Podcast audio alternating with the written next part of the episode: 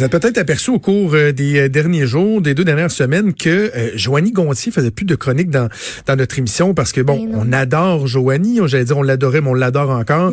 Puis il y a beaucoup d'engagement et tout ça. Et en plus, euh, elle a maintenant le, le plaisir de, de, de, faire partie des têtes enflées en semaine avec Vincent Dessureau, Master Bugarecci et Richard Martineau. Et là, il fallait trouver quelqu'un, donc, pour remplacer Joanie Gontier. Et on a décidé de faire la place à quelqu'un qu'on aime beaucoup, que j'aime bien entendre derrière le micro. Vous entendez euh, de temps à autre à différents endroits dans la grille horaire, mais notamment dans l'émission de, Richard où il fait des, des chroniques euh, sur la conspiration. Et c'est Alexandre Moranville-Ouellette qui va avoir le plaisir à chaque semaine de venir nous jaser. Salut Alex. Bonjour à vous deux, ça va bien?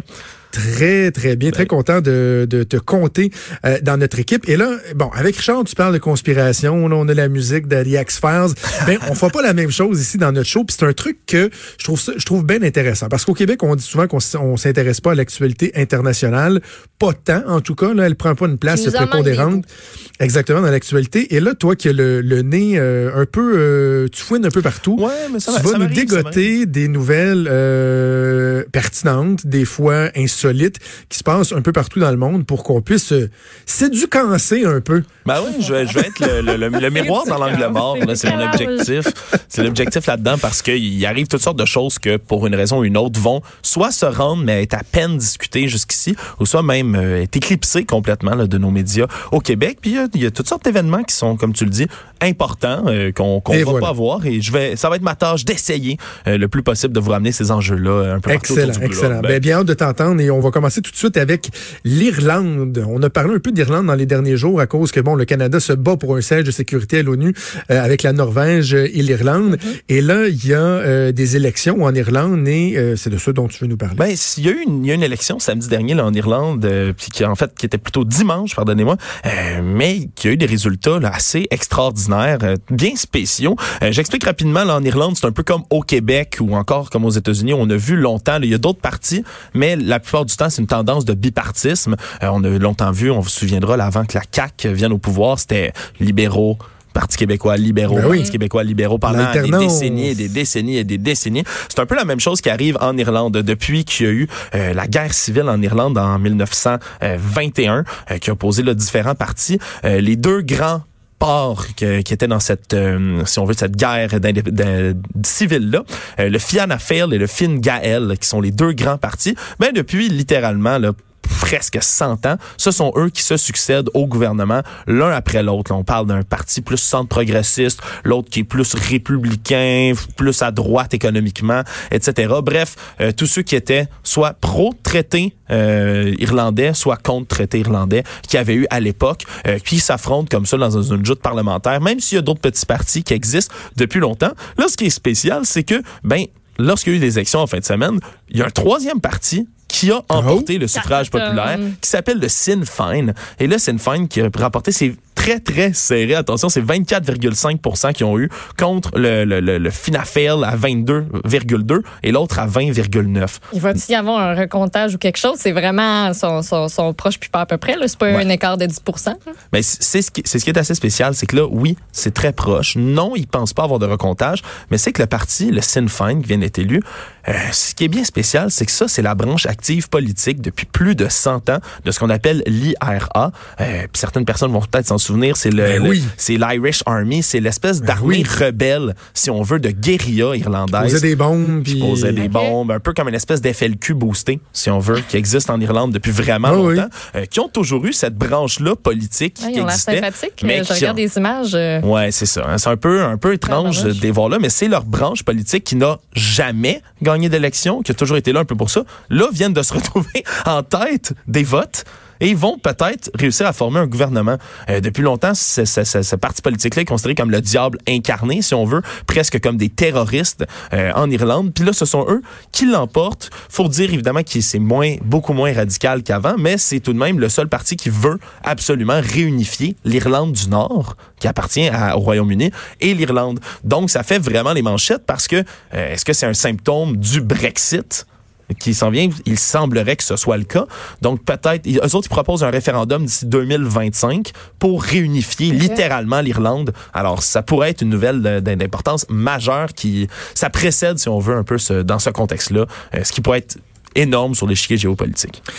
Une, chanson qu'on connaît bien qui fait référence entre autres au fameux MRA, IRA, c'est celle-là. Sunday Bloody Sunday de YouTube, YouTube ben qui était très actif au niveau euh, politique avec tout ce qui se passait d'ailleurs euh, en Irlande. Et ça parle même du euh, IRA dans, dans cette chanson-là. Oui, ça, ça, avait, ça avait fait effectivement beaucoup de bruit. Puis quelle, quelle bonne chanson aussi, on peut le dire, là, de YouTube. Moi, j'adore cette. C'est-tu bon, hein? Ouais, vraiment. Honnêtement, là, ça, ça vieillit bien, je trouve aussi. Là, j'ai toujours bien aimé. quoi qu'il en soit, c'est bien spécial parce que comme République parlementaire, République parlementaire, ouais, pardonnez-moi, l'Irlande, c'est assez étrange comment ils vont fonctionner pour le gouvernement, puisque presque tout le monde a un pourcentage des votes. Euh, ça se fait toujours par alliance politiques vont devoir faire des gouvernements de coalition. Euh, Jusqu'à date, dans toute l'histoire euh, de l'Irlande, jamais personne avait voulu faire de coalition avec le Sinn Féin. Mais maintenant qu'ils ont la majorité euh, du suffrage, c'est plus, ben, plus séduisant. Ouais, mais ce, qui est très drôle, c'est qu'il y a 160 sièges au Parlement irlandais, puis ils s'attendaient tellement pas à gagner le Sinn Féin qu'ils ont juste 42 candidats.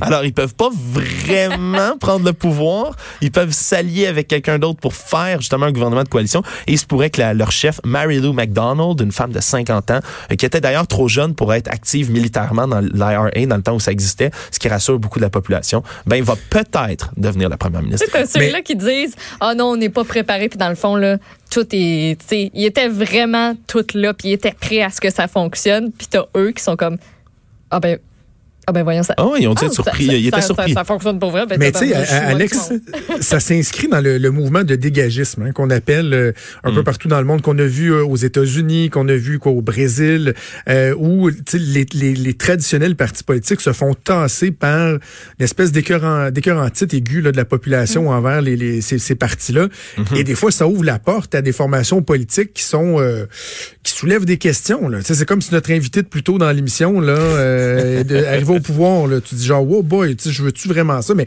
est-ce qu'il y a des craintes en Irlande en ce moment sur le, climat social, les répercussions que ça pourrait avoir? Ben, à date, comme tout s'est fait dans la, la, stricte institution démocratique, ça a l'air de bien fonctionner. Euh, tout le monde se prépare un peu, là, justement, les négociations pour les gouvernements de coalition, c'est super long, règle générale en Irlande. Aux élections en 2016 qu'il y avait eu, euh, ça avait pris deux mois avant que le gouvernement soit formé par la suite, parce que tout le monde voulait négocier. Euh, ça rassure quand même les électeurs dans ce temps-là, parce que comme ils se disent que justement euh, le Sinn Féin, oui, ont plusieurs aspirations justement de réunification, mais sont également beaucoup plus pacifiques qu'avant, n'ont plus de vraiment de branches actives militairement. Et surtout comme ils ont seulement 42 candidats, vont devoir absolument impérativement ben se mettre avec un autre parti qui va peut-être plusieurs électeurs l'espèrent les tempérer dans leur euh, dans leurs ardeurs. Très intéressant, très intéressant. On aura l'occasion de suivre ça avec toi au cours des prochains mois. Là, on s'en va à l'autre bout du monde, en Australie, où tu veux nous parler des aborigènes qui sont au cœur d'un jugement historique. Oui, il y a un jugement historique, c'est tombé aujourd'hui directement. on comprendra qu'on a quand même plusieurs heures de décalage avec l'Australie, mais c'est la haute cour qui est l'équivalent de notre cour suprême, si on veut, au Canada, euh, la plus haute juridiction australienne, qui a tranché euh, dans un cas de législation sur l'immigration, les aborigènes maintenant de l'Australie qui plus jamais vont être concernés par tout ce qui régit l'immigration par une législation spéciale. Euh, j'explique. En gros, le gouvernement australien voulait annuler le visa de deux criminels euh, assez controversés, M. Daniel Love et M. Brandon Toms, qui sont respectivement pas du tout citoyens australiens, qui sont citoyens de la Papouasie-Nouvelle-Guinée et l'autre l'est de la Nouvelle-Zélande. Le point, c'est que ben, chacun de ces deux hommes-là ont un parent indigène australien et ils ont vécu sans leur citoyenneté toute leur vie en Australie. Euh, c'est bien spécial. il y a une espèce de droit acquis, si on veut, lorsqu'on est euh, un aborigène ou un descendant d'aborigènes, d'indigènes australiens. Mais là, la Cour se demandait, est-ce qu'on peut vraiment expulser ces gens-là puisqu'ils ont passé toute leur vie sur le territoire et que, ben, veux, veux pas, leurs ancêtres, c'était les premiers à être arrivés ici. Euh, ça avait, ça a été un jugement là, pas du tout unanime. Il y a sept juges à cette haute cour-là. Ça a été quatre contre trois euh, pour le jugement. Mais maintenant, euh, les, la, la, législation qui frappe les ressortissants étrangers s'appliquera pas aux aborigènes d'Australie. Donc, ceux-ci pourront plus se faire expulser s'ils n'ont pas la citoyenneté euh, australienne. C'est comme s'il y avait une espèce de citoyenneté d'office, ce qui est assez étrange. Parce que tu, tu, les expulses où, de toute manière? Ben, eux voulaient les renvoyer dans leur pays respectif où ils sont citoyens, soit, comme je disais, Papouasie puis Nouvelle-Zélande. Mais euh, reste que eux ont habité là toute leur ben vie sans leur citoyenneté. Donc, le fait d'être aborigène correspond maintenant, euh, selon ce jugement-là, entre autres, à une espèce de citoyenneté de droit acquis, ce qui est bien spécial, puis qui se voit pas vraiment nulle part ailleurs autour du globe. Euh, alors c'est bien spécial, puis ça va changer euh, plusieurs législations, puis ça va peut-être même entraîner un effet de, de un effet d'entrain sur les autres législations autochtones hmm. euh, au travers du monde, ce qui est